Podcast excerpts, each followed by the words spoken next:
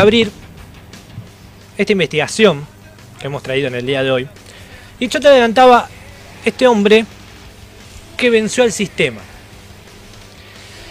¿Y por qué decimos que esta persona, vamos a hablar de Carlos Enrique Raposo, así se llama él, y lo titulan como el farsante más grande del fútbol mundial. Si hay un negocio en el cual todos sabemos que existe, es el negocio del fútbol, donde los futbolistas ganan muchísimo dinero, no solamente en contratos, sino en imagen, y bueno, también ganan mucho dinero por, también por lo que generan. Entonces es un gran negocio. El Kaiser, así lo denominaban a Carlos, lo apodaban así por aquellos años, quería ser futbolista pero odiaba jugar al fútbol. Es una época donde no había tanta tecnología y él cumplió su meta. Pasó por más de 10 clubes, más de 10 clubes y nunca disputó un partido. Pasó por más de 10 clubes y nunca disputó más de un Ay, parece un una partido. adivinanza, Chusti. A pesar de ser delantero, no tenía olfato goleador, ni un buen desmarque, ni una puntería maravillosa, nada de eso. Sus buenos contactos, la excelente relación con la prensa y un, carina- un carisma entrañable fueron sus armas para triunfar. No puede ser. Si estamos hablando de deporte, Chusti. Amante de la buena vida, el dinero y la fama, Carlos Enrique sabía que era una profesión en particular que podía cubrir sus expectativas. Él quería ser un futbolista de elite sin tener que transpirar. Y así lo hizo. Año 1986. 1986. Con 23 años de edad, este brasilero comenzó a formar su camino. Conocedor del ambiente futbolístico, se paseaba por las discotecas en busca de algún plantel profesional. Viste que los planteles van a las discotecas. Fue una de esas aquellas, Está, ta- está tan naturalizado. fue una de aquellas dos noches donde dio con Mauricio de Oliveira Anastasio, un ícono del Botafogo de aquellos años. Raposo logró hacer contacto, sacó a relucir su carisma y entre copas y copas y también bromas lanzó ¿Crees que puedes meterme en el primer equipo? No como empleado, sino como jugador, le preguntó. El atacante carioca se dejó convencer y se transformó en su representante. Había que armar una buena imagen para que los directivos del albinegro no dudaran de él, por supuesto. Y lo primero que se le ocurrió fue el apodo. De ahora en más, sos el Kaiser. El parecido físico con el alemán Beckenbauer, un defensor impresionante, fue de gran ayuda, por supuesto. Posteriormente, debieron armar un currículum vitae. Y allí nació la primera mentira de todos los que la rodearon. Carlos Enrique decía haber formado parte del Independiente campeón de la Copa Libertadores, el Independiente argentino. Claro. ¿Por qué? Porque en el plantel de ese Independiente había un Carlos Enrique, el loco Enrique, jugador argentino de aquellas épocas, y él decía que fue él el que participó de aquel equipo. Pero tuvo su primer contrato. Ese mismo año, en el año 84, 86, perdón, y con el cartel de figura, llegó al Botafogo. Y con eso, un nuevo inconveniente. Claro, está ahí todo lindo, mentimos, todo bien, pero ahora, Ahora hay que mostrar. Raposo odiaba jugar al fútbol. Debía demostrar lo que, supuestamente, había logrado en el Independiente. Iba a los entrenamientos y a los pocos minutos de ejercicio me tocaba el muslo o la pantorrilla y pedía a la enfermería. Entonces durante 20 días estaba lesionado. En esa época no existía la resonancia magnética y todo eso, era todo más de palabra. Me duele acá, me duele acá, me tiró. Cuando los días pasaban, tenía un destista amigo.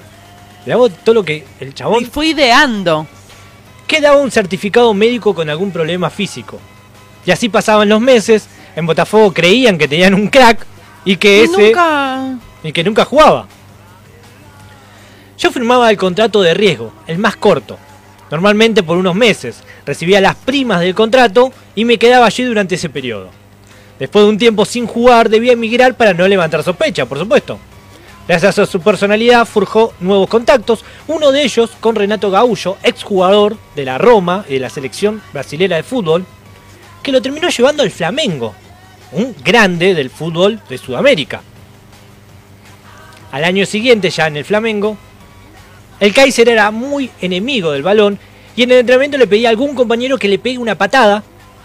Así se iba a la enfermería. Entonces, vení, pegame, así voy a la enfermería. Allí continuaron todas las estafas. El jugador de 24 años llegaba a los entrenamientos hablando por celular en inglés con supuestos agentes europeos. Algo sumamente moderno para el año 87. Claro. Hablar por celular, imagínate. Fijía que Es hablaba como inglés. la Michetti escuchándola hablar italiano. Exacto. Es como que parecería que te da glamour, pero si sabes hablar. Él fingía que hablaba inglés y lo hacía mal. Un día descubrí que no hablaba con nadie. ¿Ves? Contó Ronaldo Torres, ex preparador físico del Oh, club. yeah, yeah, decía. El Kaiser continuaba sin jugar un solo minuto, pero encontró una forma de partir a su nuevo destino. Sus buenos modales con la prensa lo llevaron a su primer fichaje internacional, Lu. Tuvo un fichaje internacional. Internet, por supuesto, era un mundo totalmente desconocido. Las imágenes salían a cuentagotas. Un buen artículo escrito a su favor, una buena palabra de sus colegas, y ya era nuevo jugador del Puebla de México. Tengo facilidad para hacer amistades, a muchos periodistas de mi época le caía bien porque nunca traté mal a nadie, es lo que él decía. El juego, la comida, el ambiente, nada, nada era del agrado del futbolista y finalmente recaló en los Estados Unidos. Un equipo llamado el Paso Patriots por seis meses. Partidos completos, probablemente he jugado. Hay, juga- hay jugadores eh, de todo tipo. Un día le toca ir al banco de suplentes. Sí. El técnico le dice, Carlos, venga, va a entrar. Comencé a calentar, dijo él. Comenzó a calentar, viste, por el costado de la línea. Y vi algunos hinchas que estaban insultando al equipo atrás del alambrado. Santré el cerco y fui a pelearme con ellos. Me expulsaron antes de entrar. Aquella fue una maniobra que encontró para continuar con su mentira. Claro, si entraba a la cancha se iba a descubrir todo. Entonces se peleó con la Y hinchada. otra vez una lesión, ya era demasiadas. En el entretiempo, el técnico bajó furioso a increparlo a Raposo, pero fue él el que habló primero. Antes que diga cualquier cosa, Dios me dio un padre biológico y me dio otro. Así que nunca voy a permitir que los hinchas digan que mi padre es un ladrón, que hace cosas malas. Y eso es lo que dijeron de usted, esos hinchas a los que le pegué. Buena. Él me abrazó por el cuello y me dio un beso. Le dije, perdón, doctor. De acá una semana o 15 días tal vez se va a liberar de mí. Pero el técnico llamó a un dirigente para que le renueve seis meses más. No. Consultado por la revista 442, eh, el presidente de esa institución, conocemos la historia. Fue contratado por el club en su momento dado que hizo una temporada completa. O sea, realmente eh, todo esto que estamos contando verdad. es verdad. Es verdad.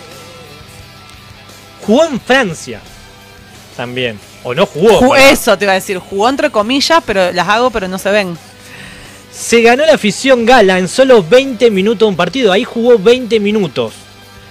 Apenas ingresó al campo, se hizo el desgarrado, pero pidió seguir jugando. Ah, sí, sí, sí, sí. ¿Entendés? Dijo, eh, yo Tengo quiero la seguir camiseta jugando. puesta. Exactamente.